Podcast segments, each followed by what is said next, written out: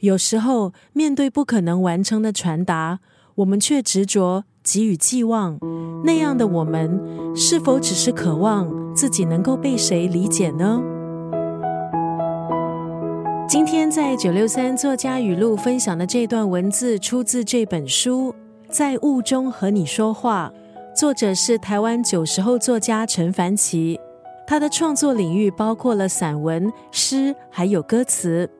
这本书分成两个部分，第一个部分在雾中和你说话，一篇篇文字就像一封封书信，写给过去，写给未来。第二个部分在雾外和你说话，是为期一年的写作计划，邀请读者自由投稿。稿件的主题是在任何原因下无法但需要传达的话。生活中我们应该都碰到这样的情况。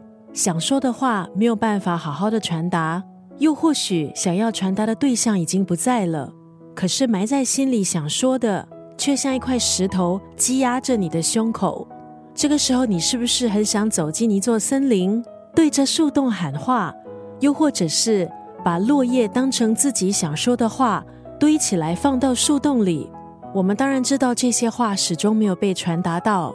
但是这些动作对于我们却是极大的安慰。今天在九六三作家语录就要分享出自这本书《在雾中和你说话》当中的这段文字。有些话不是真的一定要被谁听见，有时他们只是需要一个能被好好说完的机会。